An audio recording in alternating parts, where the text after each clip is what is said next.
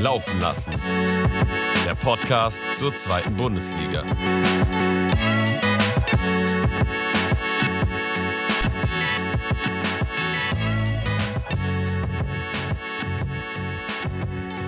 Du, du, du. Du, du, du. Fast so fetzig wie unser Intro war jetzt nur dieser zweite Bund äh, war doch nur dieser Spieltag in der zweiten Bundesliga, oder Domi?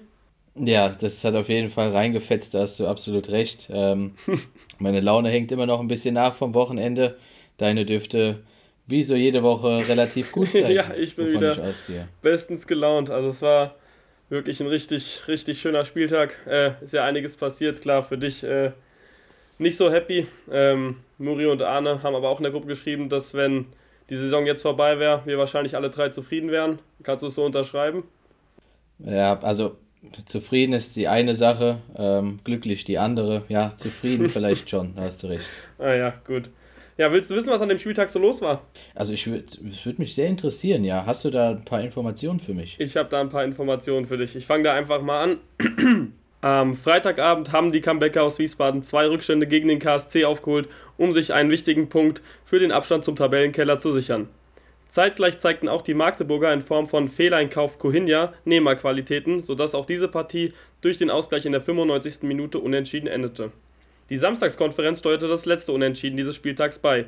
Usun trennte sich nach seinem Doppelpakt mit 2 zu 2 von Osnabrück, welche durch Frieds Tor in der, 33., in der 93. Minute ihren 11. Punkt ergatterten. Schalke fährt zu Hause einen ganz wichtigen Dreier gegen Braunschweig ein. Karaman schoss, für, Karaman schoss in diesem 6-Punkte-Spiel den erlösenden Treffer zum 1 zu 0 in der 61. Minute. In dem 6-Punkte-Spiel an der Tabellenspitze setzte sich das Spitzenteam aus Hamburg dank Elias Saad mit 3 zu 2 gegen Kräuter Fürth durch. Der Mann des Abends schoss die Kleeblätter nach einer starken Aufholjagd von den Aufstiegsrängen und sicherte dem FC St. Pauli den Tabellenplatz Numero uno. Ganz großes Tennis gab es im Abendspiel in Berlin.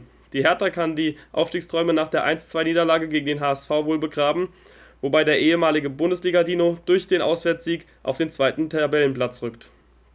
Das Sonntagsmotto lautete: Zu Hause ist es am schönsten. Zuerst konnte sich Paderborn in einem 7-Tore-Spektakel mit 4-3 gegen Düsseldorf durchsetzen, die sich nun im Tabellenmittelfeld wiederfinden. Ihr direkter Nachbar, aber jetzt auch punktgleicher Nachbar, bleibt Hannover 96. Die Hansa Rostock durch den 2:1 Heimsieg im Tabellenkeller halten. Vom Hero to Zero geht Marcel Halstenberg nach seiner roten Karte in der 89. Minute. Die Fans werden es ihm jedoch durch den vorherigen Siegtreffer nicht übel nehmen. Den letzten Heimdreier an diesem Tag ergatterte sich die SV Elversberg gegen wieder stark abstiegsbedrohte Rote Teufel. Der 1. FC Kaiserslautern rutscht durch die Niederlage auf den 15. Platz. Das war's von mir, Domi. Jetzt weißt du, was am Spieltag passiert ist.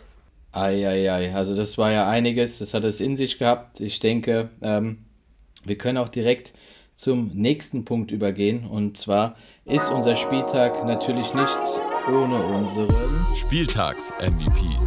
Der Spieler des Spieltags. Und das ist kein geringerer als Elias Saad. Du hast es schon angesprochen.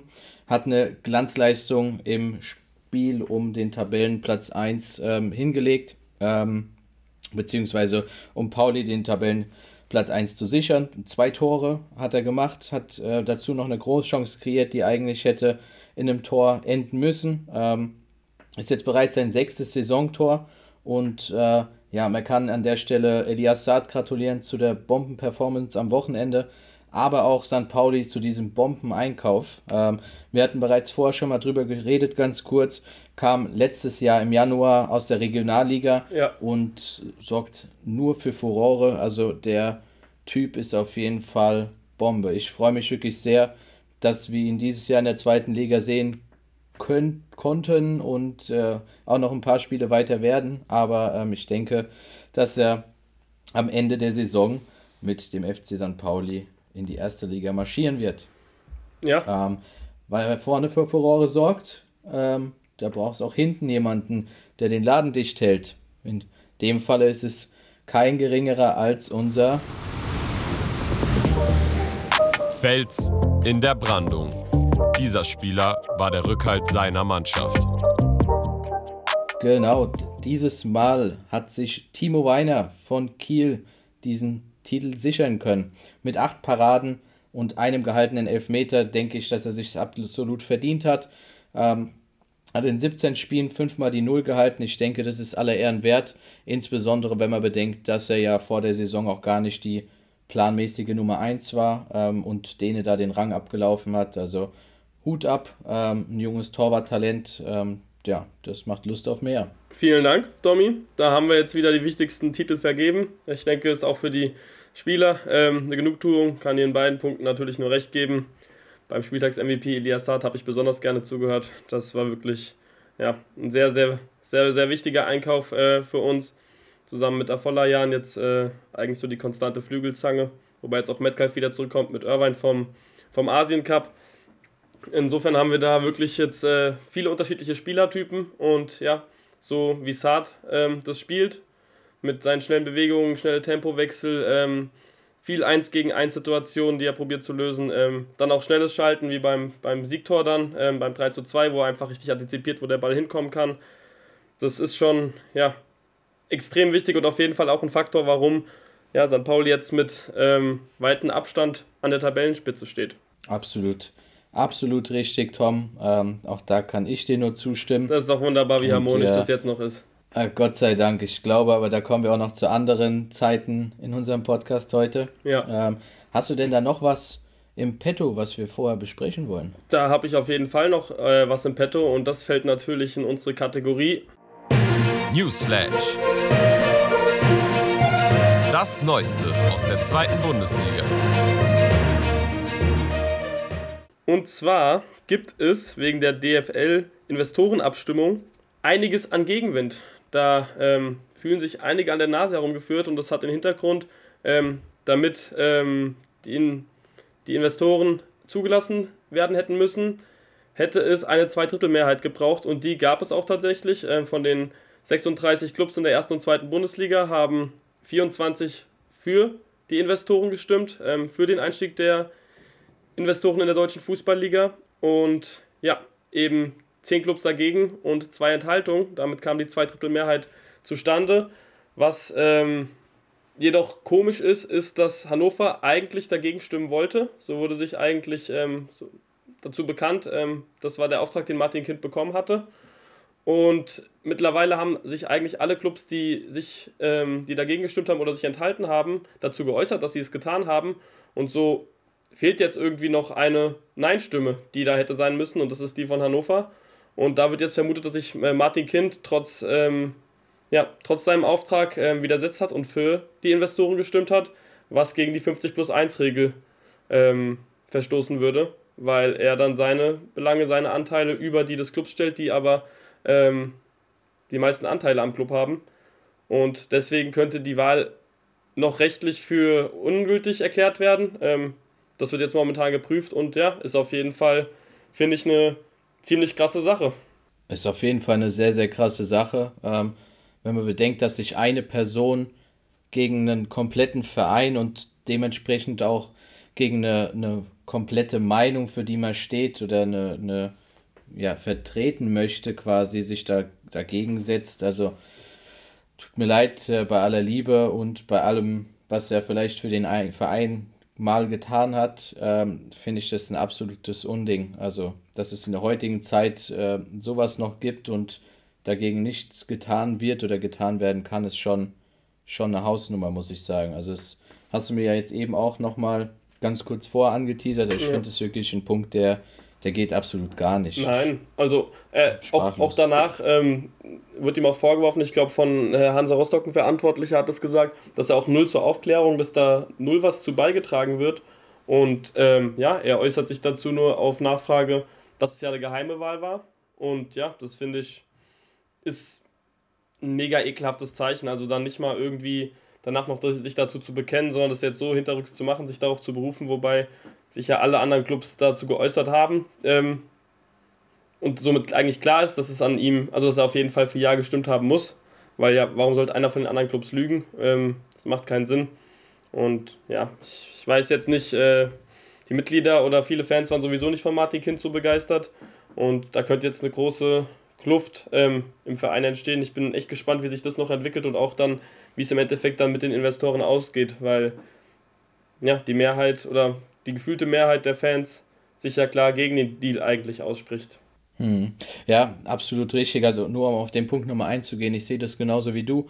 Ähm, wenn er ja eben diese Entscheidung trifft, dann wäre es natürlich auch schön, wenn er dementsprechend dazu steht. Also wenn er da ja einen Hintergedanken dabei hat, dann kann man den zumindest kundtun. Ähm, ich denke, dass er so oder so schlecht im Rampenlicht steht dadurch. Ähm, ja, dann kann er sich wenigstens dazu bekennen und kann der Kind sein Mann stehen. so ist es. ja, hast, hast ja. du vielleicht mir noch was zu erzählen? Mit, von einer anderen Mannschaft? Ja, ähm, und zwar vom KSC. Ähm, Ach ja. Ja, bei den Karlsruhern. Deine Karlsruhe. Sportlich, ja, ja, meine Karlsruhe, genau, mein KSC. ähm, sportlich sind die ja momentan ein bisschen im Aufwind, worauf wir auch danach nochmal eingehen werden. Ähm, aber vereinsintern ist es da scheinbar ähm, ja, nicht ganz so. Und zwar ist es so, dass, ähm, dass der Mitgliedsrat ähm, wohl quasi einen Antrag gestellt hat, ähm, dass der Vizepräsident Müller abgewählt werden soll. Ähm, da herrscht scheinbar kein Vertrauen ähm, in die Person, obwohl er eigentlich noch mindestens zwei Jahre, glaube ich, im Amt gewesen wäre. Das finde ich immer schade, wenn, wenn die Sachen hinter den Kulissen dann ja so nach außen treten und ähm, eventuell sogar dann, wie bei manchen Mannschaften, den sportlichen Erfolg ein bisschen beeinträchtigt. Ja, definitiv. Ähm, Im Endeffekt, man weiß nicht, was da jetzt passiert. Es ist ähm, schwer zu sehen, so eine Struktur im Verein, ob es jetzt gerechtfertigt ist oder nicht. Ähm, die Lager, die sich da nicht zu äußern, aber es ist halt so, wenn dann im Vorstand, wenn da auf struktureller Ebene Unruhe herrscht, dann ja, sorgt das, zu Unsich äh, sorgt das für Unsicherheiten, die früher oder später dann auch ähm, über den Trainer oder über das Management an die Mannschaft kommen. Und ja, ich hoffe, dass das einfach schnell, schnell geklärt wird, ähm, dass sie da schnell eine Lösung finden und das wirklich intern einfach professionell lösen und ja, dass es nicht weiter irgendwie auf die Mannschaft eine Auswirkung hätte, weil sie ja jetzt wirklich ganz gut im Aufwind sind, worüber wir auch gleich noch sprechen werden. Ja, gleich ist in dem Falle jetzt, Perfekt. mein lieber Tom. Da würde ich nämlich gerne ein bisschen weiter drauf eingehen. Ja. Ähm, also jetzt die, die letzten drei Spiele ähm, sieben Punkte geholt. Finde ich schon eine, eine, sehr, sehr gute Ausbeute, insbesondere wenn man sich anschaut, was für Gegner kamen. Natürlich jetzt das letzte, letzte Spiel ähm, am letzten Wochenende zu Hause gegen Wien Wiesbaden, nur ein 2-2. Kann man sich vielleicht auch denken, da könnte mehr bei rumkommen. Ähm, ja. Aber im Endeffekt ist es trotzdem sehr, sehr gut. Und ähm, da würde ich gerne drauf eingehen. Und zwar finde ich, dass Wanizek ähm, die letzten drei Spiele wieder mehr der Spieler ist, der letzte Saison war. Oder die Sachen, die er gezeigt hat. Ja, ähm, ja wer fehlt aktuell bei Karlsruhe? Das ist der gute Lars Stindl. Und ähm, du fragst mich, weil ich ihn bei Kickbase habe. Ähm, mir fehlt da jetzt auch schon zwei Spieltage. Es sind 11 Millionen Marktwert, die mir da jeden Spieltag auf der Bank sitzen. Es ähm, tut schon ein bisschen weh. Ja, wobei es bei mir ja sowieso nur noch um die goldene Ananas geht, weil ich äh, mehrmals gepennt habe, müssen wir jetzt nicht genauer thematisieren. Wenn man es auf den fußballerischen Aspekt bezieht, äh, hätte man meinen können, dass ein Spieler der Qualität Lars Stindl ähm, mehr fehlen wird, oder dass es mehr auffallen wird, aber ja, es ist wie du sagst, ähm, Karlsruhe kompensiert das ziemlich gut und ich, ich kann dir gar nicht sagen, so ganz genau, woran es liegt. Also Wanizek hat mit Sicherheit jetzt offensiv wieder mehr, mehr Optionen, mehr mehr Raum, den, den Schüttel einfach nicht einnimmt. Nebel interpretiert die äh, Zehnerrolle anders. Und ja, mit Burnic und Gondorf sind ja auch jetzt zwei in der, in der Mittelfeldraute gewesen, die letzte Saison auch schon im Kader waren, wo es auch gut geklappt hat. Ähm, Sivcivatz und Matanovic, also das ist eine eingespielte Offensive gewesen. Ähm, vielleicht tut es ganz gut, vielleicht ist es auch für die anderen Mannschaften schwieriger, weil sie jetzt eben wegen dieser Konstellation nicht genau wissen, wen sie zustellen sollen. Ähm, es ist nicht mehr Last nur der Dreh- und Angelpunkt, was Karlsruhe dann auch vielleicht ein bisschen variabler macht. Hm. Also ich habe den, den Punkt so angesprochen, nicht weil du den Stindl im Kickbase-Kader hast. Ähm, Ach so, da war ich wieder ein bisschen weil paranoid. ich vor äh, ein paar Wochen oder Monaten schon mal den Take hatte, oder den Gedanken zumindest. Äh, alles gut, alles gut. Ähm, dass ich der Meinung bin, dass seit der Verpflichtung von Lars Stindl Wanizek so ein bisschen untertaucht. Ähm, ja, die letzten drei Spiele ähm, finde ich, dass man sieht, dass Wanizek wieder, wie gesagt, mehr am Spiel teilnimmt und Karlsruhe meiner Meinung nach dadurch auch ein bisschen besser performt. Aber es kann natürlich auch einfach nur ähm, das Momentum woanders herkommen.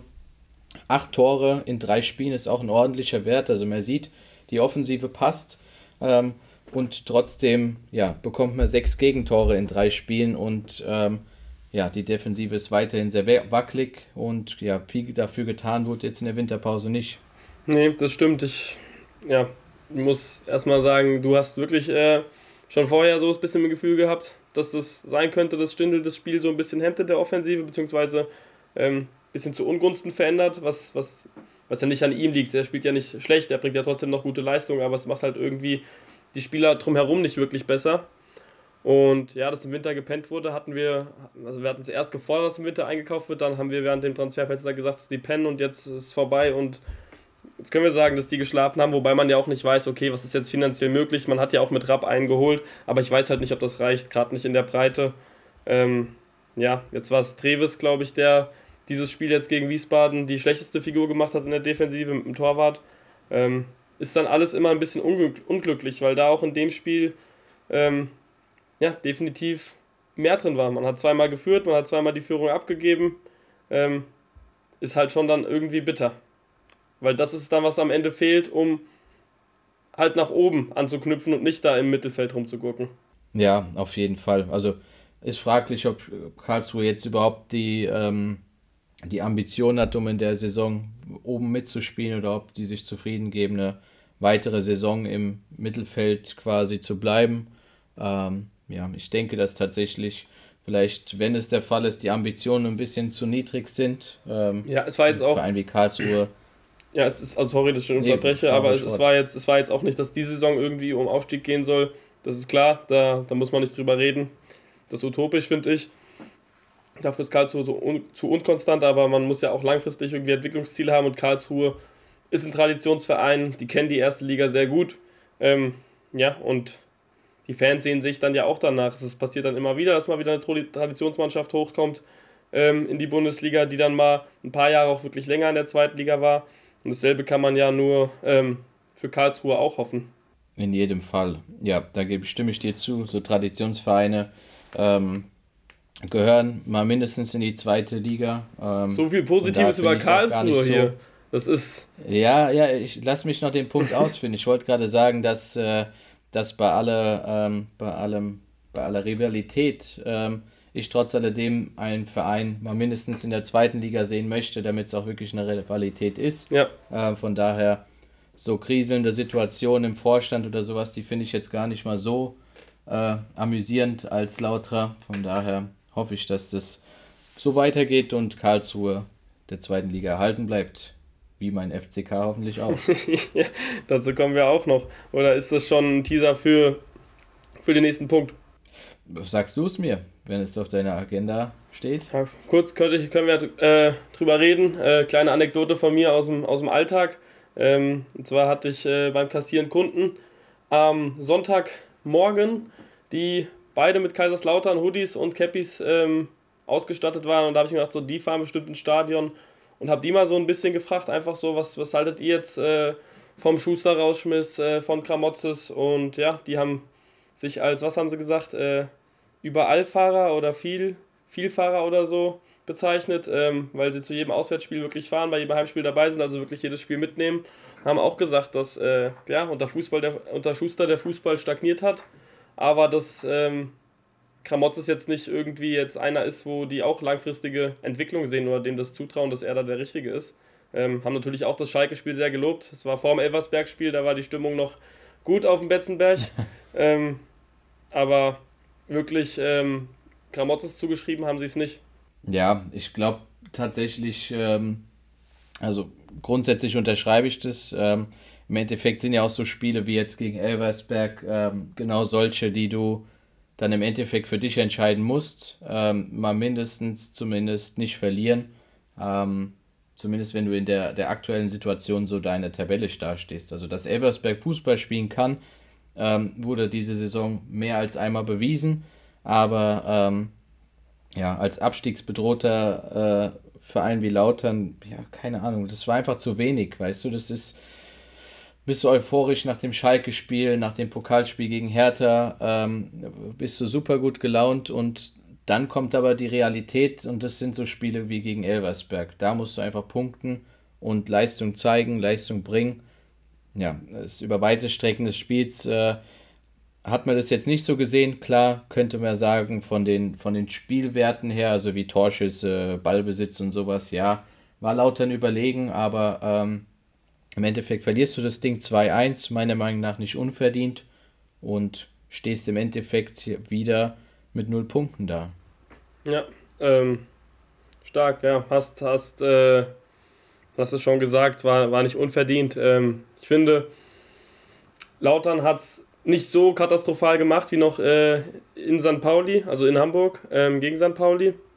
Ähm, es war schon da deutlich besser. Der Gegner war natürlich auch ein, ein etwas schwächerer, aber nichtsdestotrotz muss man überlegen, die Mannschaft muss sich ja auch erstmal jetzt so wie es ist in der Form einspielen. Ähm, ist ja auch ganz klar. Ähm, ich weiß auch nicht, ob Kramotzes da der richtige Trainer für ist. Er kann uns, alles eines, uns allen eines Besseren belehren. Ähm, bis auf Darmstadt habe ich aber ja, bei Schalke von ihm jetzt sowas nicht gesehen, dass da langfristig ein Funken überspringt bei der Mannschaft, ähm, dass sie dann längerfristig brennt und äh, bessere Leistung bringt. Aber ja, ich, ich weiß nicht, ähm, wie es mit der Mannschaft aussehen wird. Ich finde, Lautern ist so eine Wundertüte, aber wie gesagt, ähm, unabhängig von Gramotzes, wie ich schon in der letzten Folge gesagt habe, glaube ich nicht, dass dieser Kader was mit dem Abstieg dann am Ende zu tun hat, auch wenn es jetzt natürlich wieder blöd aussieht mit dem 15. Platz. Ja, ja, ja, absolut. Äh, nur um auf eine Sache nochmal einzugehen, ich finde, ein, ein Spielwert oder ein, eine Statistik, an der man sieht, dass das Spiel nicht gut für Lautern sein kann, ähm, ist, dass Lautern 56% Ballbesitz hatte. ähm, ich glaube tatsächlich, dass es das einzige Spiel in der Saison war, beziehungsweise auch ja, bleiben wird. Ja. Ähm, wenn Lautern das Spiel machen muss gegen eine Mannschaft, die tief steht und äh, kompakt verteidigt, findet Lautern einfach nicht die passenden Lösungen. Und insbesondere halt nicht, wenn du vorher vor knapp 50.000 äh, freitagsabends gespielt hast und äh, mittwochs dann nochmal vor knapp 75.000 ähm, ausverkauft. Dann fährst du sonntags nach Elversberg mit knapp 10.000 oder 11.000. Ist klar, dass diese, ja, dieser gleiche Funken vielleicht ja. dann einfach mal ein bisschen ein bisschen äh, glimmt, anstatt zu brennen. Ja, du, du, du siehst mich heute bewusst nicht über äh, den Pokal reden. Der hat für mich nicht stattgefunden, ähm, die Pokalspiele. Hm. Ich, ich habe den letzten Spieltag im Kopf, den 19., jetzt den 20. und, und gut ist. Und wenn wir dann auch bei der zweiten Liga bleiben und nicht über Wettbewerbe reden, die überhaupt nichts mit unserem Podcast zu tun, tun haben, äh, lieber Dominik, dann, dann können wir ja nach Wiesbaden schauen und äh, über den guten Pretain reden. Da habe ich nämlich äh, die Frage an dich. Pretain, nächste Saison bei einer ambitionierten zweiten Ligamannschaft. Was ist deine Meinung? So. Ich, ich denke schon, ja. Ich finde, dass es ein sehr äh, vielversprechender Stürmer ist. Ähm, hat jetzt, glaube ich, auch schon sein sechstes Saisontor gemacht am Wochenende. Ähm, und das bei einer Mannschaft wie Wiesbaden. Also es ist schon meiner Meinung nach alle Achtung. Aber ähm, ist ich ist, gehe schon stark davon aus, dass einige Teams ihn sich ganz genau anschauen. Ja, ist, ist, ist er aber nicht schon bei einem ambitionierten Zweitligaklub? Meinst du ambitioniert im Sinne von äh, die Liga zu halten oder? Genau. Ähm, das ist ja auch eine Ambition. Ja, da hast du, da hast du äh, einen Punkt. Ähm, ich sehe ambitioniert jetzt eher ähm, bei der Mannschaft, ähm, mit, bei der man quasi das obere Tabellendrittel anvisiert. Ja. Ähm, ich denke tatsächlich, dass Britannien da wirklich ein guter Zielspieler sein könnte. Ähm, habe da zum Beispiel Mannschaften wie Hannover zum Beispiel im Kopf. Ähm, ich denke, so ein kopfballstarker Stürmer, so ein präsenter Stürmer würde da dem Spiel vielleicht ganz gut tun. Ja, ich denke da nicht nur an Hannover, ich denke auch an Teams wie Paderborn oder Düsseldorf, die ja gefühlt oder auch Karlsruhe, die immer mal wieder mit dem mit den Stürmern rotieren. Also je, äh, bei denen, also jetzt war es bei Düsseldorf die ganze Zeit Vermey, Jetzt weiß man aber auch nicht wieder, ob das jetzt konstant eine langfristige Sache ist, dass der äh, als Nummer 9 startet. Da, da wird auch immer mal wieder gern getauscht. Ähm, Paderborn mit Grimaldi ist auch nicht immer gesetzt. Ähm, die rotieren da auch ganz gern durch. Ähm, Karlsruhe mit Zivzi Watze, Matanovic ähm, und auch je nach Formation, ob Schnell dabei ist oder nicht, ähm, mit unterschiedlichen Stürmern. Ich denke, da gibt es einige Zweitligamannschaften, wo es einfach nochmal gut ist, ähm, wenn man einen Britannien reinwerfen könnte. Und ich glaube auch für ihn ist es, ohne jetzt äh, wen nahe treten zu wollen, ist es aber auch ganz geil als Stürmer mehr Bälle serviert zu bekommen. Durchaus, ja. Also das unterschreibe ich vollkommen. Petain ist jetzt äh, 27 Jahre alt, also ich denke, dass er im besten Fußballeralter momentan ist und ähm, ja, dementsprechend sicherlich auch ähm, eventuell den nächsten Schritt in seiner Karriere wagen möchte. Ja, also ich bin auch gespannt, aber mit Wen bin ich noch nicht ganz fertig, weil ich auch wissen möchte, ähm, was ist denn das Geheimrezept der Wiener? Irgendwie, wir sagen jetzt so, die werden äh, füttern ihre Stürmer nicht richtig mit vielen Bällen, machen da so Vorwürfe, aber sie stehen da erfolgreich im Mittelfeld. Also, was, was ist dieses Geheimrezept? Warum, wie machst du, was machst du äh, als entscheidenden Punkt fest, dass Wen das so solide macht und immer wieder punktet? Ja, also in erster Linie finde ich, dass Wen eine Mannschaft ist, die sehr kompakt steht. Also das heißt, äh, die Defensive rund um Stritzel, Vukotic muss ich an der Stelle hervorheben, Matheisen. Ähm, egal wer dann der dritte Mann in der Dreierkette ist, ähm, ich finde, dass sie immer sehr kompakt und gut stehen und insbesondere für mich auch sehr konzentriert wirken. Also es ist eine Mannschaft, die, die ist auf dem Platz, die ist da und die wollen die wollen alles rausholen aus sich und geben kein Spiel verloren. Die lassen ihren Kopf nicht hängen. Und das hat man am Wochenende in Karlsruhe dann auch wieder gesehen, wie sie sich das Unentschieden dann einfach noch erkämpft haben. Das ist, das ist ein Aufsteiger, der wirklich ähm, ja, die Klasse halten möchte, meiner Meinung nach. Ich finde, ich, also ich, ich, ich bin bei dir, ähm, ich finde, ich finde es auch ähm, schön zu sehen, irgendwie bei wen diese, diese Freude, irgendwie der Stolz darauf, auch in der zweiten Liga zu sein. Sie waren da schon mal, waren dann äh, wirklich jahrelang weg ähm, war wenig los im Stadion und jetzt, äh, klar, ist die Britta Arena nicht ähm, das Olympiastadion, wo 75.000 reinpassen, aber so nach und nach diese, dieser Fußball, dieses Kämpfen, dieses sich reinwerfen, das unbedingt wollen, ähm, sich gegen Niederlagen stemmen, das, das zieht ja auch Fans an und das begeistert ja auch Leute. Und ich muss dir sagen, ähm, ich sehe sonntags wirklich immer mehr Leute, die vor dem Spiel ähm, zu mir an die Tanke kommen, sich da nochmal mit Alkohol eindecken und ja, dann zum Stadion fahren und auch immer gut gelaunt, freuen sich aufs Spiel und es ist schön zu sehen, was das in, so einer Stadt auch macht. Das ist in jeder Stadt so, wo dann sowas, äh, wo dann so Zweitliga-Fußball ist. Aber ich muss sagen, davon der Atmosphäre, wenn ich das vergleiche mit, mit, mit Mainz jetzt, ähm, wo ich dann mehr so mitbekomme, dass, obwohl es erste Bundesliga ist, die Fans dann ja auch viel aus Studenten bestehen, die sich da beim Marktfrühstück auf dem Domplatz äh, vorher ein paar rein, Wein reinzwitschern und das mehr so als äh, Event sehen als als Fußballspiel und da wirklich dem Sport mitfiebern. Ähm, natürlich nicht die Ultras, die in der Kurve stehen und sowas, aber ich meine jetzt so das, das breite Publikum, dann, ja, dann, dann gönne ich das den wieder auch. Und ich glaube auch, das ist das Geheimrezept. Und das kann auch äh, dann im schwierigen zweiten Jahr, also es ist jetzt noch sehr weit in der Zukunft, es sind nur sechs Punkte bis auf den Relegationsplatz, aber es kann dann auch sein, dass sowas dann, wenn sich das jetzt aufbaut mit den Fans ähm, und die Mannschaft sich so die Punkte erkämpft, dass das in einem zweiten Jahr auch eine ganz wichtige Basis sein kann, um sich da auch zu etablieren in der zweiten Liga. Ja, ähm, auf jeden Fall. Du hattest gesagt, dass, dass sie länger weg waren. Also ich bin mir jetzt nicht ganz sicher, aber ähm, also ich habe Wiesbaden so in Erinnerung, dass sie immer mal ein Jahr zweite Liga waren, wieder abgestiegen sind, dann äh, nach zwei Jahren wieder hochgekommen sind. Also quasi so ein, so ein bisschen den Fahrstuhl hoch und runter gefahren. Ähm, oh, da müsste ich jetzt nachschauen. Und zuletzt auch, glaube ich, in der zweiten Liga gar nicht so eine wirkliche Bereicherung waren. Ja, da kannst du gerne nochmal schauen, da kann ich in der Zeit nochmal drauf eingehen. Ähm, ja. Also ich finde, dass sie nicht wirklich eine Bereicherung waren. Es war so eine Mannschaft, die einfach da war und ähm, ja, nicht wirklich viel Fußball gezeigt oder gespielt hat. Dieses Jahr sieht das Ganze anders aus und äh, ja, Wiesbaden belohnt sich einfach immer mehr für bisher eine sehr starke Saison. Ja, also deine, deine Punkte stimmen auf jeden Fall. Und ähm, um, ich habe mich jetzt schlau gegoogelt, um darauf einzugehen. Also sie waren drei Jahre in der dritten Liga, da waren, davor waren sie ein Jahr zweitklassig mhm. und davor waren sie 1, 2, 3, 4, 5, 6, 7, 8, 9, 10 Jahre in der dritten Liga. Ähm, und das letzte Mal 2008, 2009, davor zweitklassig. Also ja, Fahr Fahrstuhlmannschaft äh, auf zwei Jahrzehnte verteilt. Ja, okay. Vielleicht. Ähm. auf ein langsamer Fahrstuhl. Ein langsamer halt, Fahrstuhl, ja. Ähm, ja, aber gut, in Wiesbaden äh, auch nicht die allermodernste Stadt, wenn, muss, muss ich dazu sagen, da, da ist es mit dem Fahrstuhl vielleicht auch mal so, dass es ein bisschen länger dauert.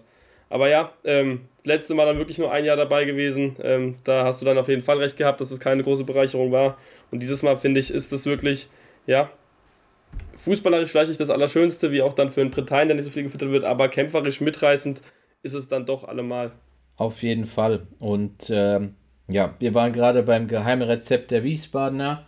Das Geheimrezept der Nürnberger, das kennen wir grundsätzlich und äh, ich denke, ähm, den können wir auch an einem Namen nennen. Und zwar Can Usun. Ab. Wieder mal bewiesen, dass er der Unterschiedsspieler ist, aber ja, scheinbar ähm, ist es halt leider auch nicht alles, was, was äh, Nürnberg benötigt, um da wirklich konstant mal punkten zu können. Finde ich fast schon traurig. Ja, also ähm, es ist viel, viel, viel Druck, der irgendwie auf Usun lastet. Ähm, wenn er das Spiel nicht macht, ähm, geht bei Nürnberg wenig. Ähm, es ist, glaube ich, aber eine Sache, die nicht auf lange Sicht so sein wird. Also ich, ich würde da den Druck ein bisschen rausnehmen. Ähm, die haben halt junge Spieler, eine junge Mannschaft, Flick, Kastrop, Golla, ähm, Okunuki. Ähm, die müssen sich vielleicht noch da entwickeln, um konstant die Leistung zu bringen. Usun ist da jetzt vielleicht schon weiter, auch wenn er jünger ist. Das macht halt auch sein großes Talent aus. Er ist nicht umsonst mit Uitra Ogo der teuerste Spieler der zweiten Liga. Ähm, ja, und ich glaube, dass dann zum Beispiel im anderen Jahr, in, einem, in nächste Saison, wenn, wenn, wenn dann nochmal Zeit vergangen ist, wenn die sich nochmal mehr eingespielt haben, dass das auch anders verteilt sein wird. Das ist jetzt für die Situation natürlich nicht so schön. Ähm, auch für die Nürnberg-Fans natürlich diese Unkonstanz, aber ja, es ist nichts, ähm, wo ich sage, dass man ähm, mit schwarzen Wolken in die Zukunft gucken muss, sondern eher da rosige Aussichten hat. Ja, ja, gut, die einzige Sache ist halt, dass Usun, also faktisch gesehen, ist er nächste Saison doch weg. Der wird ja nicht bei Nürnberg bleiben, außer ähm, irgendeine große Mannschaft kauft ihn und verleiht ihn direkt wieder nach Nürnberg, wie es jetzt mit Brown auch der Fall war. Ja. Ähm, kann ich mir irgendwo nicht vorstellen. Dann stehst du mit, weiß ich nicht, 10 Millionen mehr da, ähm, aber hast halt diesen Unterschiedsspieler verloren und irgendwie ähm, Nürnberg hat ja grundsätzlich einen guten Kader, aber bekommt es halt trotzdem nicht auf die Kette, mal zwei, drei Spiele hintereinander da konstant die Leistung abzurufen. Also so viele Spieler, die dann einfach untertauchen und sich, ja, keine Ahnung, äh, mit, der, mit der Mentalität in der Kabine geblieben sind. Ja, es stimmt natürlich bei so jungen Spielern. Ähm, ist selten so, dass, dass, dass die dann auch vorangehen und eine Mannschaft mitreißen oder sich krass gegen eine Niederlage wehren. Ähm, ich finde, das ist zum Beispiel ein großer Unterschied zu Wien ähm, Nürnberg holt die Punkte dann mehr, also es sind zwei Punkte zwischen Wien und Nürnberg. Ähm, und ich finde, Nürnberg ist eine Mannschaft, die holt die Punkte mehr dann in Spielen, wenn die ganze Mannschaft mal im Kopf da ist. Das ist halt unkonstant der Fall, weil sie sich nicht so sehr gegen Niederlagen wehren wie jetzt eine Wiener Mannschaft, die halt immer über den Kampf kommt, wo immer die Mentalität stimmt eigentlich. Ganz selten mal äh, nicht die ganze Mannschaft auf dem Platz ist mit dem Kopf. Und ja, ich denke, das ist so ein bisschen der Un äh, Unterschied wenn, wenn Usun weg sein sollte, ist es natürlich jetzt auch schwierig, sich da offensiv einzuspielen, wenn alles von ihm abhängig ist. Aber trotzdem, so ein paar Abläufe sind ja klar. Und ja, ein, ein Usun ist dann ja auch nicht auf der rechten Seite, wo Kastrop und Golla sind. Also die können dann ja schon auch äh, ein bisschen reifen. Ist dann halt auch nur die Frage, wie lange die bei Nürnberg bleiben. Ja, absolut. Also ich denke, dass es. Hast du den Nagel auf den Kopf getroffen? Ähm, Ein ja, Traum. Vom, vom Thema Nürnberg können wir jetzt zur ja, das ist ja, glaube ich, sogar eine Fangemeinschaft ähm, nach Schalke, nach Gelsenkirchen gehen. Ah ja, da bleibt es doch freundschaftlich. Schalke 04. Ja, und gute Stimmung. Auf jeden Fall. Ja, die haben sich zu drei Zumindest Punkten, am Wochenende. Zumindest jetzt am Wochenende, ja. Also es war wirklich eine extrem angespannte Woche und nicht mal ähm, ich habe die Nachrichten, also nicht mal die Fans, sondern auch ich habe die Nachrichten so ein bisschen mit Bange verfolgt, ähm, als es dann hieß, ähm, wenn es in die dritte Liga gehen sollte, dass es schwierig wird mit einer Lizenz. Kein Spieler hat einen Verein für die dritte Liga und alles äh, so Nachrichten, die halt verdammt viel Druck aufgebaut haben. Und ich will mir nicht vorstellen, wie es dann ist für einen richtigen Schalke-Fan und nicht nur für einen ähm, Sympathisanten, ähm, wenn man so Sachen liest. Und dann so eine Antwort zu bekommen, war, glaube ich, für die extrem wichtig, weil es jetzt halt erstmal wieder Abstand ist. Fußball ist ein schnelllebiges Geschäft, das kann nächste Woche schon wieder ganz anders sein nach einem Auswärtsspiel. Aber jetzt für den Punkt, ähm, ist es vielleicht das, was ich letzte Woche so ein bisschen, und ich habe ja gesagt, wir reden dann diese Woche drüber, ähm, beschworen habe, nämlich dass, ja, dass da jetzt äh, was entstehen kann, wenn ein schnelles Erfolgserlebnis kommt oder wenn mal eins kommt, zum Beispiel durch einen Heimsieg. Und ich denke, jetzt das gegen Braunschweig war schon mal ein extrem wichtiges Zeichen. Auf jeden Fall, weil das sind halt auch eben so Spiele, die du gewinnen musst, wenn du in der Liga bleiben willst. Also schön und gut, was weiß ich, äh, gegen eine Mannschaft von oben äh, vielleicht ein gutes Spiel hinzulegen, aber es ist auch genauso wichtig, dass du mal ein dreckiges Spiel, wie es das jetzt am Wochenende war, gegen Braunschweig dann einfach mal 1-0 gewinnst. Und ja. ähm, Schalke zu 0 gewinnen, ähm, ist ja. diese Saison auch noch nicht oft vorgekommen. Jetzt ist Marius Müller zurück ins Tor. Ähm, das, was Tor gekommen. Ähm, Schalke spielt direkt zu 0. Ja, es genau. ist, es, also, Geratz hat es begründet, ähm, nicht mit einer schlechten Leistung von Fährmann, sondern dass Müller einfach der Abwehr eine gute Sicherheit gibt. Und ähm, ja, das finde ich, hat man auch gemerkt jetzt in dem Spiel. Ähm, die haben da hinten gefestigter gewirkt, natürlich auch mit Unsicherheiten, haben auch Chancen zugelassen, aber es war ja auch vom Spielaufbau her und ja, einfach ein anderes, ein anderes Gesicht. Auf jeden Fall. Und äh, auch ein Spieler, der zurück in die Startelf rotiert ist, der jetzt von den Fans ähm, nach dem Spiel wirklich sehr hoch gelobt wurde, ist Ron Schallenberg. Äh, da hieß es von vielen, dass es, äh, dass es endlich mal der, der Ron ist, der ihnen verkauft wurde quasi. Und ähm, nicht die Mogelpackung, die es den äh, bisherige Saison hergegeben hat. Also ähm, auch ein extrem wichtiger Spieler da im zentralen Mittelfeld vor der Abwehr. Ich denke, dass, äh, ja, wenn Schalke es wirklich schafft, jetzt ähm, sich da mit der Mannschaft mal ein bisschen einzuspielen und ähm, dann vielleicht auch weiterhin ein bisschen Punkte sammeln zu können, dass ähm, sich, wie du gesagt hast, da einfach auch was aufbauen könnte. Definitiv. Ähm, ja, ich denke aber auch immer sehr positiv über Schalke, das muss man dazu sagen. Also probiere positiv zu denken, weil es halt wirklich es ist nicht nur einer der Traditionsvereine in Deutschland, es ist noch einer der mit der größten Fanbase, mit den, ja, mit den unterhaltsamsten Fans. Ähm, gibt ja auch etliche Videos, ähm, wenn ich, wenn ich da nur dran denke, die wir mich früher unterhalten haben, äh, auf YouTube, die, wie was mit dem Schalke-Fan, äh, dieses Jahr wird, äh, nächstes Jahr wird Schalke deutscher Meister und dann die Reporterin fragt, warum. Na, ist einfach so. es ist einfach, die Fans sind, ja, es ist einfach geil, es ist eine geile Kultur. Ähm, und die will ich einfach auf jeden Fall im Profifußball haben, die gehören dazu. Ich will das Revierderby haben und das soll Schalke gegen Dortmund sein, nicht Schalke gegen Dortmund 2. Ähm, und ich hoffe wirklich, dass, dass die da unten schnell äh, klare Dinge machen, ähm, ans Mittelfeld anknüpfen. Es sind jetzt auch nur drei Punkte zum Beispiel bis zu Hertha, es sind aber auch genauso gut nur drei Punkte bis nach Rostock. Ähm, die nächsten Wochen werden da sehr, sehr, sehr, sehr wichtig sein, was mit Blick auf den Spielplan äh, logisch ist, weil es auf das Saisonende früher oder später zugeht. Ja, absolut, absolut. Aber im Abstiegskampf war das auf jeden Fall mal ein Ausrufezeichen. Ja. Ähm, Schalke meldet sich zurück und ähm, ja, können wir mal gespannt drauf blicken, was da noch so kommt. Ähm, an der Stelle ähm, können wir, wenn wir schon dabei sind, über die letztjährigen Absteiger zu reden, dann auch äh, zur zweiten Mannschaft kommen und zwar zur Hertha. Ja. Ähm, bei Hertha sieht es momentan ja nicht ganz so gut aus. Zumindest ähm, denke ich, dass da äh, momentan keine Upside zu sehen ist, ähm, die ja auf eine schöne Zukunft schließen lässt, oder? Wie siehst du das?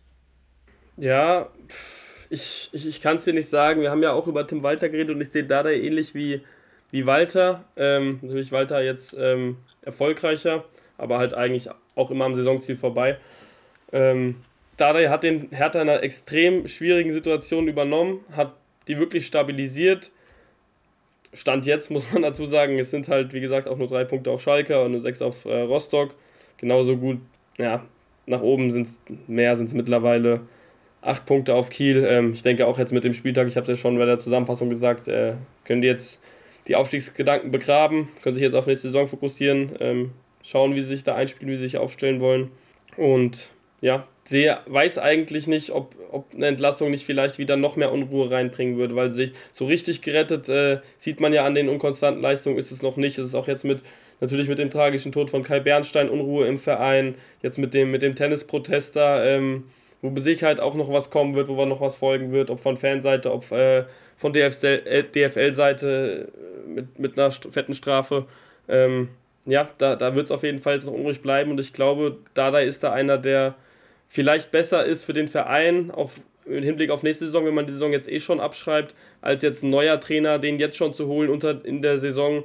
Ähm, ich glaube, da riskiert man eher mehr, dass man nochmal komplett unten reinrutscht, als dass man da wirklich was draus ziehen kann. Ja. Ja, es ist auf jeden Fall auch ein guter Punkt, den ich so nicht ganz im Kopf hatte. Ähm, also ich habe auch viel eben ähm, ja, in Hertha vor und sage ich jetzt mal so ein bisschen gelesen, was dort die Fans schreiben. Ja. Ähm, und da ist die Stimmung wirklich absolut ähm, gegen Dardai. Ähm, also da, da wird wirklich kein gutes Wort an ihm oder kein Haar ähm, an ihm gelassen. Weiß nicht, also ich persönlich sehe halt auch wirklich kein, keine Entwicklung fußballerisch gesehen. Es war zwischenzeitlich, hat sich die Hertha mal ein bisschen gefangen gehabt, als Tabakovic dann ähm, ja, ein paar Mal getroffen hat, aber ansonsten finde ich, dass, ähm, dass es einfach stagniert und dann, ja, weiß ich nicht, ob vielleicht doch irgendwann die Notbremse gezogen werden muss, bevor es dann am Ende doch ähm, ja, in den Abstiegskampf geht und es dann vielleicht schon zu spät ist. Äh, ein Fabian Reese, auf den wir gleich vielleicht auch nochmal kurz zu sprechen kommen, ähm, wird er halt auch nicht alles alleine auf seinen Schultern tragen können. Ja, ähm, vorhin hast du es gesagt, da sage ich, äh, gleich ist in diesem Falle jetzt. Lass uns doch mal über Fabian Reese reden. Ähm, er kam bei uns in der WhatsApp-Gruppe schon viel zur Sprache. Ähm, Mythos Rese wollten wir es einleiten. Du, Muri und Anne habt da ja schon ein paar Meinungen zu kundgetan. Ich habe mich da zurückgehalten. Ähm, magst du das Ganze mal einleiten? Wie, wieso Mythos Rese? Was, was hat es dahinter? Also was hat es damit auf sich? Was steht dahinter? Ja, also Mythos Rese habe ich äh, betitelt, weil ich einfach der Meinung bin, dass er momentan. Es, es wirkt auf mich, als hätten, also der Rese wird hochgehypt, es ist ein super, super guter Fußballer, das möchte ich in keinster Weise ähm, quasi ihm ähm, oder ihn bestreiten, aber ich finde, dass es momentan fast schon wie so ein wie so ein Ahnenmärchen ist, äh, womit man den, ähm, den Kindern, in dem Falle der gegnerischen Abwehr, Angst macht und äh, die halt wirklich das auch irgendwie mehr glauben und dadurch schreckhaft sind. Ich habe nicht das Gefühl, dass irgendeiner versucht, Rese mal äh, die Stirn zu bieten. Das war auch dasselbe, also gegen Lautern im Pokal war das schon so, als er reinkam, aber auch dasselbe gegen Hamburg wieder, weißt du? Ja. Da ist ein Van der Bremt, der auch ein super Verteidiger ist und der Rese, der läuft an ihm vorbei, als wäre es ein Sack Reis. Also das. ja, äh, weißt du, das. Weißt der Sack Reis ja am Ende entschieden hat. Ja, das der Sack Reis, ja, das war in dem Fall der Ludovic Reis, aber da hast du recht. Ähm, ich weiß nicht, mich, mich stört es einfach, dass, äh, dass es so ein, so ein mega Hype um ihn ist und der so vergöttert wird auch von den Berlinern, obwohl sowas von feststeht, dass Rese nicht bei Hertha bleibt und sich auch in keinster Weise zu Hertha bekennt irgendwie, oder? Also, Meinst du? Deswegen ja habe ich nichts gesagt, weil ich eben, ähm, ja, ich, ich kann verstehen, dass man sich daran stört, wenn man jetzt vielleicht nicht Berliner ist. Ähm, als, als neutraler Fußballfan, aber das bin ich ja auch. Und ich zum Beispiel kann, kann das verstehen, Hertha gerade eine Situation, wenn so Unsicherheiten ist, dann klammert sich, na, klammert sich man äh, natürlich umso fester an das Positive, was man finden kann. Und das ist halt Rese, der bringt mit Abstand konstant die besten Leistungen, wenn er spielt und fit ist. Und ähm, ja, finde ich schon, dass er sich auch mit dem Verein identifiziert, hat sich jetzt auch bei Instagram zugeäußert, wir hatten es in der Gruppe ähm, zum Verein, möchte, freut sich auch auf die Zeit, wenn er wieder für die kämpfen kann. Und ich weiß nicht, ob das so feststeht, dass der, dass der geht. Klar, der gehört in die erste Liga und vielleicht ist er auch schwierig zu stoppen von den von Verteidigern wie Van der Bremt, weil er eben doch qualitativ ein bisschen besser ist. Ähm, aber ich weiß nicht, wenn er sich in Berlin wohlfühlt und da dann so vergettert wird von den Fans, vielleicht bleibt er. Aber du bist da eben auch ein bisschen vielleicht mehr der Realist, ähm, vielleicht mehr der Pessimist. Das, das zeigt dann immer nur die Zukunft, wie man es sieht. Wir reden auch noch über Hürzeler später. Da war es in der Gruppe ja ähnlich zwischen, zwischen uns beiden in, in einem kurzen Austausch. Ähm, aber ich stehe ich steh positiv zu Rese. Also ich kann verstehen, dass, dass man sich so ein, ja, so ein positives Bild sucht, so eine, vielleicht so ein Hoffnungsschimmer, an dem man sich klammert. Für Rese ist natürlich ein gefährliches Spiel. Ja. Wenn er so Posts ablässt und so Sachen sagt und dann geht, dann ähm, ja, wird er wahrscheinlich beim nächsten Mal, wenn er nach Berlin fährt, ähm, nicht freundlich begrüßt, sondern mit ein paar Tennisbällen. Ja, das ist halt, die, die Vergangenheit zeigt ja, dass in den meisten Fällen ähm, ja dann eben so der Fall eingetreten ist, dass äh, die Spieler dann doch gegangen sind, obwohl vorher noch groß getönt wurde. Ähm, natürlich kann auch er uns eines Besseren oder mich in dem Falle eines Besseren belehren, aber also beim besten Will sehe ich in keinster Weise, dass Hertha Rese nächste Saison halten kann, solange sie jetzt nicht noch aufsteigen in die erste Liga. Also faktisch gesehen wird es einfach nicht zu stemmen sein, Tom. Also, ich weiß es nicht. Es riecht schon fast wieder nach einer Pommdöner-Wette. Aber das, ist, das können wir an der Stelle mal getrost äh, sein lassen. Ähm, ich, ich, hoffe, ich hoffe eigentlich, dass Rese bleibt. Ähm, weil ich ihn dann halt noch so, weil man halt noch so einen Spieler in der zweiten Liga hat. Ist auch für Kickbase immer eine schöne Option, mal so ein Offensivspieler, der konstant gute Leistung bringt, auch so mal Rohpunkte holt. Ähm, ja, zeigt ja auch, dass er sich viel am Hertha-Spiel beteiligt und ja, auch für das so, was er, was er steht, äh, so, so rein optisch hat es natürlich nichts mit Blatt zu tun, aber mit den, mit den Fingernägeln, mit der Frisur, es ist auch, es wirkt halt so typisch Berliner, weißt du, es ist so, wenn man jetzt so wie wir nicht äh, Berliner ist, Berliner, die das jetzt hören, die werden sagen, was ist daran typisch Berlin, ähm, aber so, wenn man sich Berlin vorstellt, ähm, ja, dann Rese ist für mich irgendwie so ein, so ein Berliner. Ja, aber das kann er ja auch in der ersten Bundesliga nächste Saison eventuell bleiben. Es gibt ja noch einen zweiten Verein, den. Ja, aber der kommt ja äh, runter. Momentan.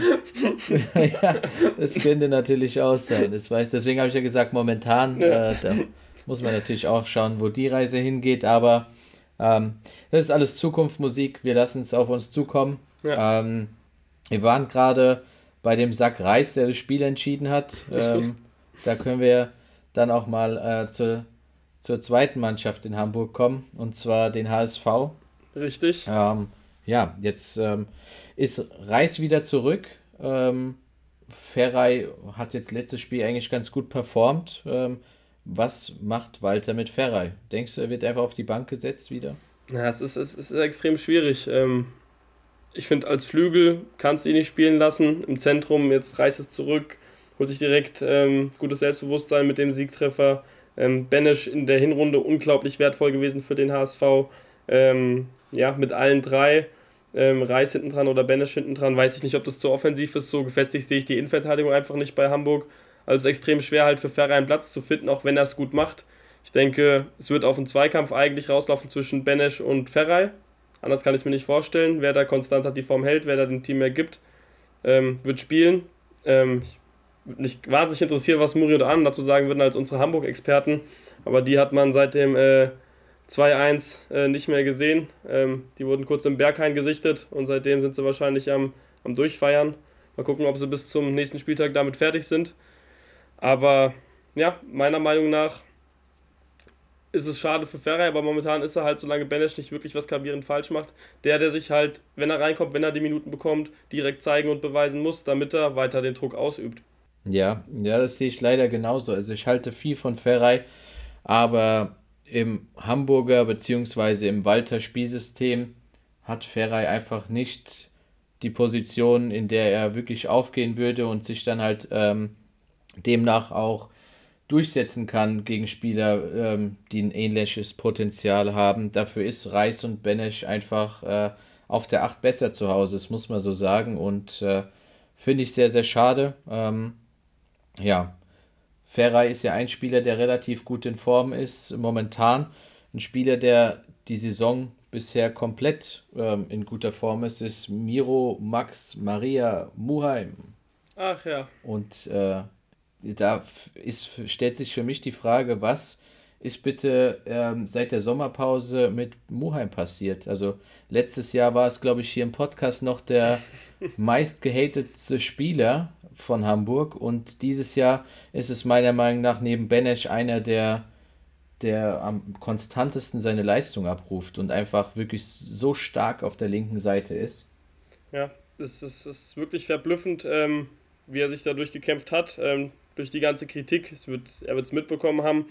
Aber muss man auch sagen, ist jetzt 25 Jahre, ist jetzt vielleicht auch ein bisschen gereifter.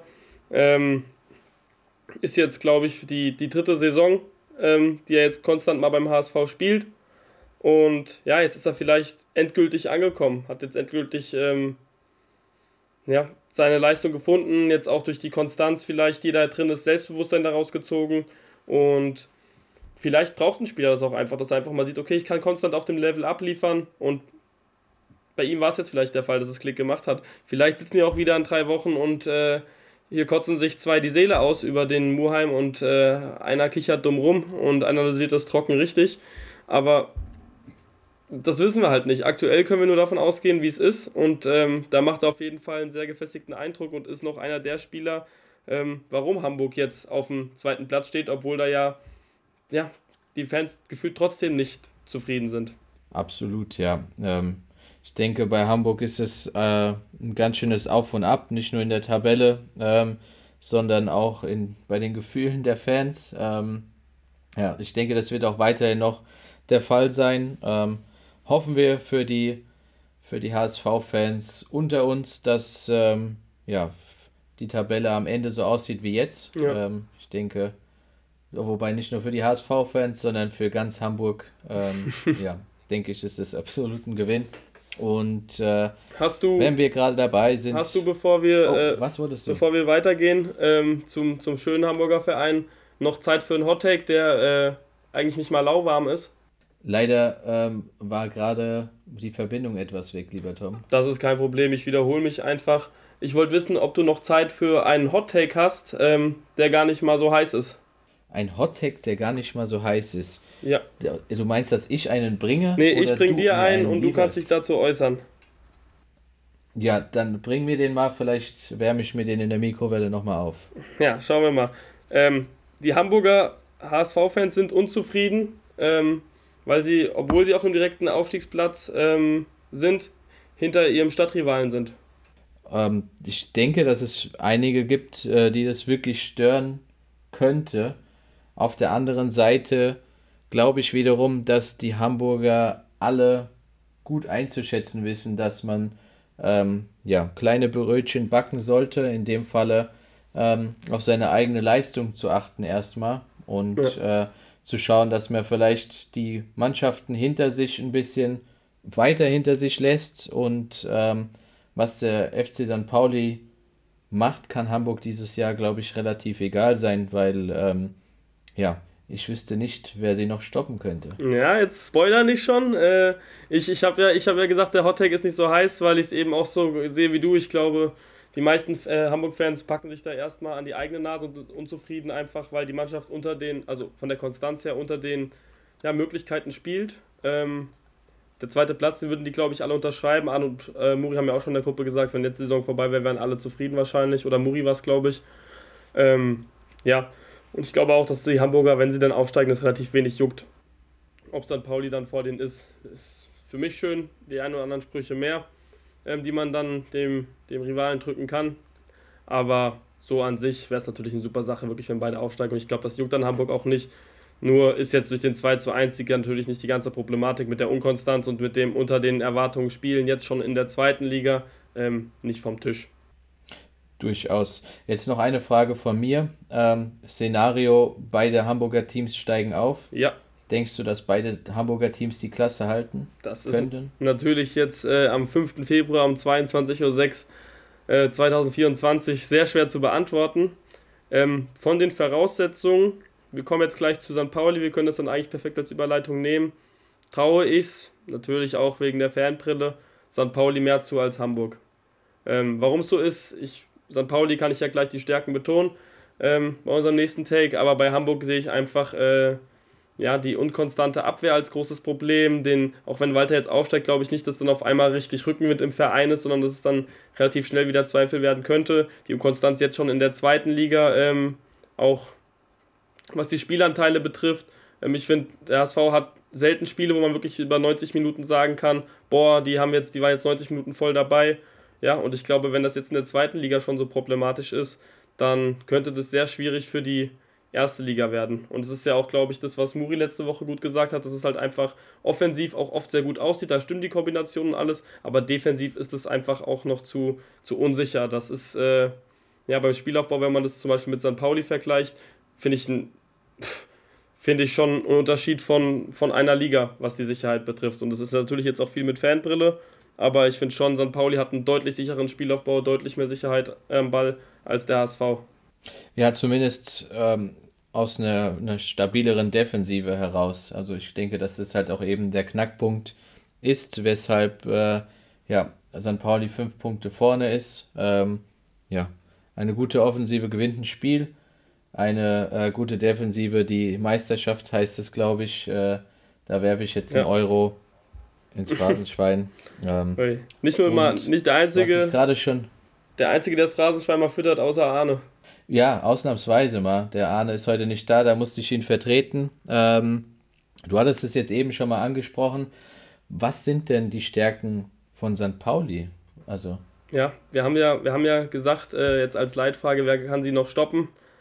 Ähm, und die Stärken von St. Pauli ähm, die führt, glaube ich, dazu, dass man sie nicht mehr stoppen kann. Ich habe letzte Woche gesagt, lass uns mal diese Woche drüber reden nach dem Topspiel. Das wird einiges zeigen. War ja auch eine harte Woche mit dem, mit dem Pokalspiel. Ähm, zwei wichtige, anstrengende Spiele auf dem Zettel und äh, ja, Pauli hat die gut bewältigt, natürlich Pokal im Pokal ausgeschieden, ähm, bitter im Elfmeterschießen, extrem bitter, wenn man bedenkt, dass Hartl quasi zweimal verschossen hat. Ähm, aber am, am Spiel, Samstag gegen Fürth eine super, super Reaktion gezeigt. Das ist eine der Stärke.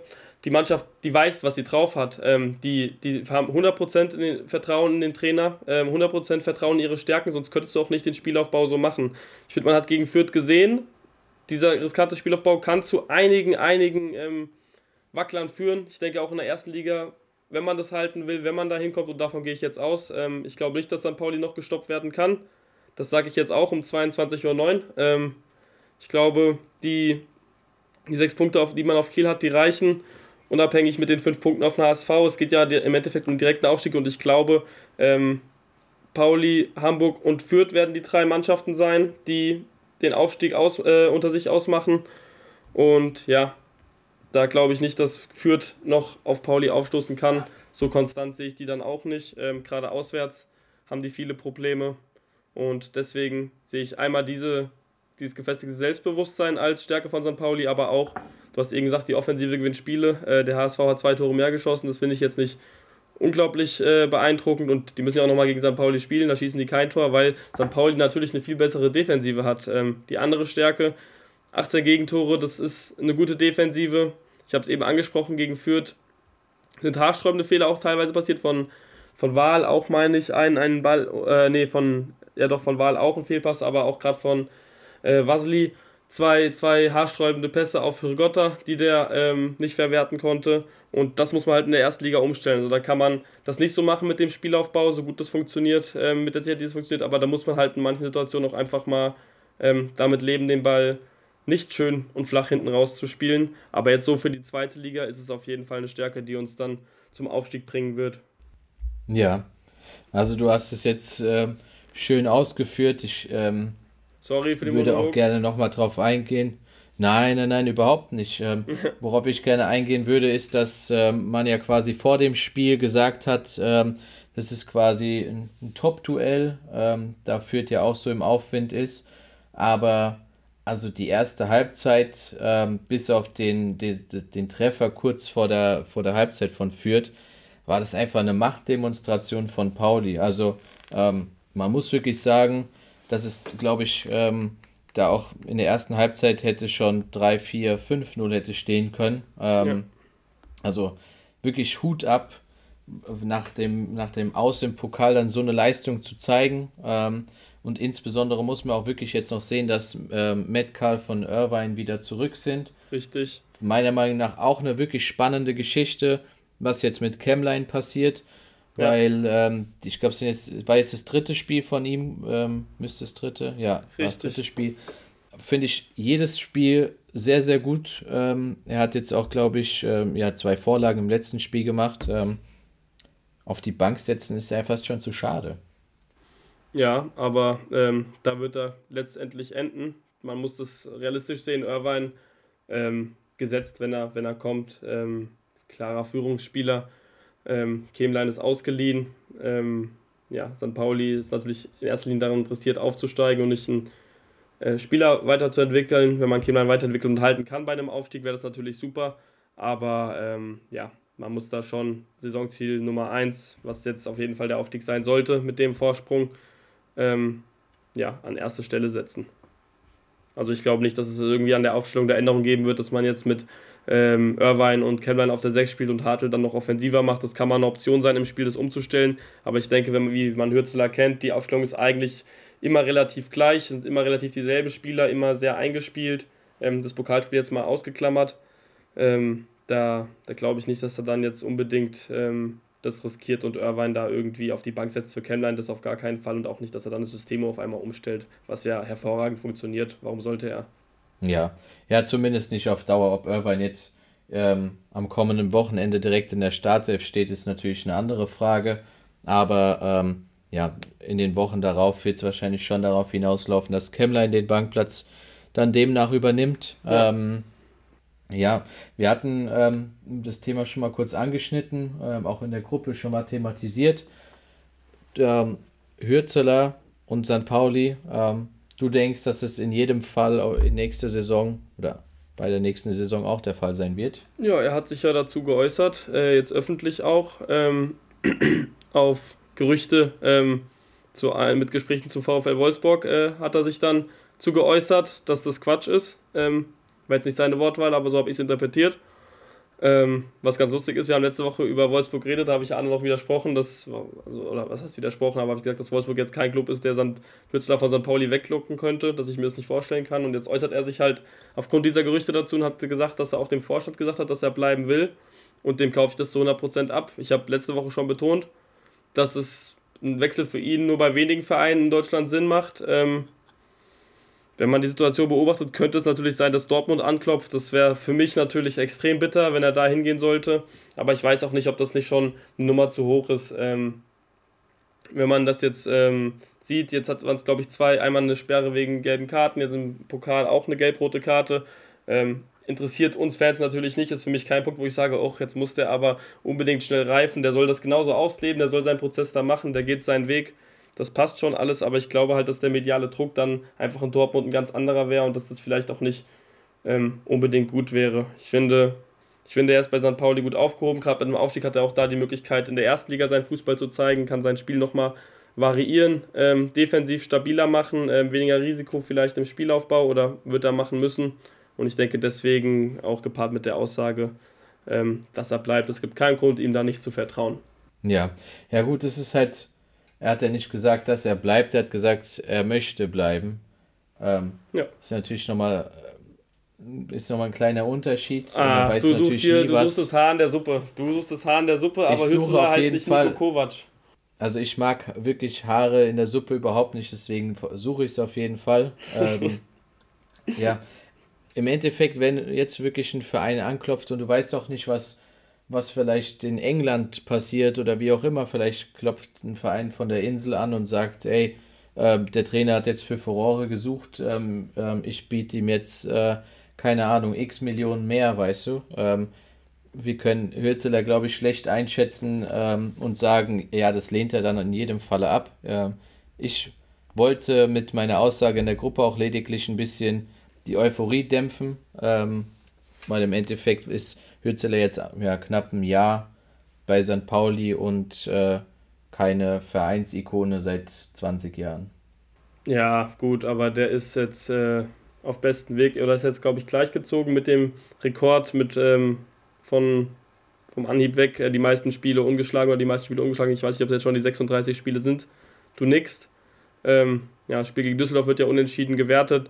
Also eine Vereinsikone nicht, aber ich als Fan kann es natürlich direkt beurteilen. Ich denke nicht, dass es viele Fans gibt, die anders fühlen. Man ist dem extrem dankbar, das jetzt alles so mitzuerleben. Man hat so viele tolle Spiele gehabt, so viele tolle Momente. Man hat so eine, ich, wie du gesagt hast, ich bin jede Woche im Podcast gut gelaunt, weil es eigentlich jede Woche okay ist. Ähm, war ich beim 2-2 natürlich kurz so, ach Mann, wieso verspielt man wieder so, ein, so eine Führung, so eine stabile Anfangsphase, wie es eigentlich ähnlich gegen den HSV war in der Hinrunde. Aber es ist jetzt nichts, wo man lange meckert. Auch das Pokal aus, dass dann danach gesagt wurde, ja, Ritzka, Burchardt, äh, das waren Wechselfehler von Hürzeler. Ähm, er hat gesagt, er würde es, glaube ich, jederzeit wieder so tun. Und mir, mir also ich glaube nicht, dass dem irgendein Fan da einen Vorwurf macht oder so. Oder dann sagt so, ach, der ist noch nicht ganz grün hinter den Ohren. Ich glaube, der weiß sehr gut, was er macht. Ähm, ich glaube, der hat einen konkreten Plan. Anders könntest du die Mannschaft nicht so konstant so mitziehen. Und ja, ich glaube, ja, ich, ich, ich glaube einfach dran, dass wenn er sagt, ich möchte bleiben, dass er auch bleiben möchte und nicht ein Angebot aus England, wo er dann in einer neuen Liga ist, mit einer anderen Sprache, mit Anfang 30. Und ich glaube, ich glaube, er ist gut beraten, wenn er bei St. Pauli bleibt. Und ich glaube auch, ähm, er weiß das richtig einzuschätzen, was dann, was dann wirklich der richtige Schritt ist. Warum, da auch warum können wir gespannt ja. bleiben. Ich, also warum sollte ein Trainer Aber warum? hochgehen mit St. Pauli, so eine Arbeit machen, so einen Aufstieg machen und dann, wenn man dann das erste, also wenn man dann das Jahr Fußball in der ersten Liga spielen kann, dann gehen. Also das ist, das ist Quatsch. Ich weiß, also das ist, nee. Nee, ich bleibe euphorisch, der bleibt. Naja, also ich, mein, mein Punkt dabei ist einfach nur, er ist jetzt quasi, er stellt diesen Rekord ein, weißt du, und äh, ja, hat St. Pauli den Weg geebnet in die erste Liga und äh, geht, bevor das Schiff dann wiederum sinkt. Gut, wir machen jetzt nicht weiter auf äh, Auge und diese Formulierung mit, äh, dass die jetzt schon sicher in der ersten Liga sind und so, dann will ich mich auch weiter von zurückhalten und distanzieren. Ich glaube nicht mehr, dass wir gestoppt werden können, ähm, aber nur weil ich das glaube und weil es momentan gut aussieht, ähm, ja, ist es keine Garantie. Deswegen will ich da auch nicht so eine große Fresse haben und dann am Ende ähm, ja, doppelt traurig dastehen. Aber ich habe ein gutes Bauchgefühl in Richtung Aufstieg und ich habe auch ein gutes Bauchgefühl in Richtung Hürzeler, um da vielleicht äh, ein Schlusswort in dem Take zu finden. Passt, du kriegst einen Daumen hoch. Und es war nicht das Schlusswort zu dem Take, es war auch das Schlusswort zu unserer Thesen- bzw. Fragerunde. Ähm, würde, wenn es für dich okay ist, wenn du nicht noch irgendwas auf dem Herzen hast, einfach schon mal ähm, zum Ausblick übergehen. Nö, das, das können wir sehr gerne machen. Äh, wunderbar, dann fange ich mal an mit dem lieben Marcel Halstenberg. Hab's im Intro schon angekündigt. Äh, from Hero to Zero hat sich noch eine rote Karte eingefangen. Ist noch nicht ganz klar, wie lange er gesperrt wird, aber nächsten Spieltag fehlt er sicher. Ähm, sicher fehlen tut auch Toni Leistner äh, in der Hertha Innenverteidigung. Extrem bitter ist es natürlich. Ähm, klarer Abwehrchef. Ähm, hat sich in, ja, vielleicht noch nicht in die Herzen, aber auf jeden Fall die Akzeptanz der äh, Hertha-Fans erkämpft. Ähm, fehlt wegen einer Gelbsperre. Ähm, Glaube ich, ebenso ein harter Ausfall ist der von Louis Holtby bei Kiel. Ebenfalls eine Gelbsperre, fehlt ebenfalls nur den nächsten Spieltag. Und um das Ganze zu komplettieren, ähm, die, vierte Gelb, äh, die vierte Sperre und dritte Gelbsperre für den nächsten Spieltag äh, hat der Jean Hugonet ähm, von Magdeburg und ja, wird damit im Mittelfeld bei den Magdeburgern fehlen. Danke, lieber Tom, dass du uns da auf den neuesten Stand gebracht hast. Sehr gerne. Ähm, jetzt von mir die Frage: So, das kommende Wochenende im Blick, gibt es ein Duell, ähm, auf das du da sehr gerne blicken wirst, beziehungsweise was dich interessiert? Ja, also bei Magdeburg ist äh, dieser Jean Hugonet gelb gesperrt. Das ist natürlich sehr schön, weil St. Pauli jetzt gegen Magdeburg spielt. Ähm, aber unabhängig von mir als Fan, ähm, ja, ist natürlich immer interessant, was ähm, im Abstiegskampf abgeht. Und damit äh, blicke ich dann auch weiter auf Schalke, ähm, die für mich eine spannende Situation einfach haben, auch gegen Kiel. Eine Mannschaft, die gerade in einem Abwärtstrend ist, aber die halt oben in der Tabelle steht. Ähm, Finde ich ein interessantes Spiel, weil da viel Würze drin ist. Schalke kann viel gewinnen. Natürlich stehen die nach wie vor unter permanenten Druck, aber ähm, ja, Kiel kann sich da endgültig in eine kleine Mini-Krise spielen und hat damit auch viel zu verlieren. Also, ja, bin einfach gespannt, welches Auswärtsgesicht Schalke hat. Finde ich ganz interessant, ob da jetzt dieser Rausch kommt. Und ein zweites Spiel, was ich interessant finde, ist ähm, Kräuter Fürth gegen Hertha. Auch da ähm, einfach, weil ich gespannt bin, wie die Reaktion ist von den beiden Mannschaften nach der Niederlage. Und ja, Hertha ja auch, wenn sie jetzt das Spiel gegen Fürth verlieren sollten, komplett gezeigt haben, dass sie eigentlich ähm, ja, zu schlecht sind für die Topgruppe in der ja, zweiten Liga. Ja, beziehungsweise nicht nur zu schlecht für die Topgruppe. Äh, wenn es hart kommt, ähm, trudelt man dann immer weiter unter in die untere Tabellenhälfte. Ähm, das stimmt natürlich was ich noch, auch. Bisschen, was ich noch spannend finde, ist zum einen ähm, das Duell zwischen, ähm, zwischen Wiesbaden und Nürnberg. Ähm, ist Krass. ja auch quasi so äh, das Duell der, der, der fast Nachbarn quasi in der Tabelle. Ähm, ja. Und genauso aber Osnabrück gegen Rostock. Also ist vielleicht jetzt spielerisch kein Leckerbissen, aber Osnabrück hat letzte Woche ähm, Moral bewiesen, haben den Punkt mitgenommen und äh, ja, wenn man irgendwie die Klasse halten möchte, ist es auf jeden Fall der letzte Strohhalm, an dem man sich klammern kann im Duell mit dem Relegationsplatz. Ja, definitiv. Das Spiel Hätte ich auch noch auf der, hätte ich auch noch ähm, sagen müssen, natürlich direkter Abstiegskampf ähm, ist interessant. Ähm, was bei mir immer so ein bisschen das Problem ist, auch jetzt natürlich, wenn ich auf St. Pauli gucke, muss ich nach äh, nur da oben in die Region angucken. Dann, ja, Schalke Lauter interessiert mich natürlich auch. Einmal als dein, als dein Kumpel und auch jetzt einer, der jetzt schon zweimal auf dem Betzenberg sein durfte im letzten Jahr. Ähm, will ich ja auch, dass die Lautra bleiben. Ähm, Schalke auch, habe ich ja jetzt betont, warum ich möchte, dass die bleiben. Für mich auch interessant. Und dann bin ich dann immer einer, der so die Gefahr dass ich dann einfach das Mittelfeld gar nicht mehr so viel ähm, wertschätze, gar nicht mehr so viel da reinlege, sondern erst dann wieder auf Teams gucke, okay, wenn Düsseldorf jetzt den Anschluss doch findet oder wenn dann Hertha doch unten reinrutscht, dass ich das dann wieder ein bisschen mehr fokussiere. Ich werde die Spiele natürlich trotzdem probieren mitzunehmen. Ähm, Gerade am Samstag, am Sonntag könnte es aufgrund ähm, von Faschingsaktivitäten schwer werden, aber da findet sich vielleicht auch noch eine, eine Lösung. Ähm, ja, aber Mehr erfahren wir auch eigentlich nur. Äh, nächste Woche können wir noch viel drüber reden, wie wir zu den Spielen nächste Woche stehen. Ähm, ich denke, wir sind gut beraten, wenn wir das einfach nächste Woche thematisieren, dann sind wir schlauer. Und ja, von mir aus wäre es das gewesen. Ich habe soweit nichts mehr auf meinem Zettel stehen. Wir haben alles abgehakt. Ähm, war mir eine große Freude. War auch mir eine sehr große Freude, lieber Tom. Danke für die tolle Folge. Ähm, danke an die Zuhörer. Und ja, in dem Sinne, einen schönen Abend und weiterlaufen lassen.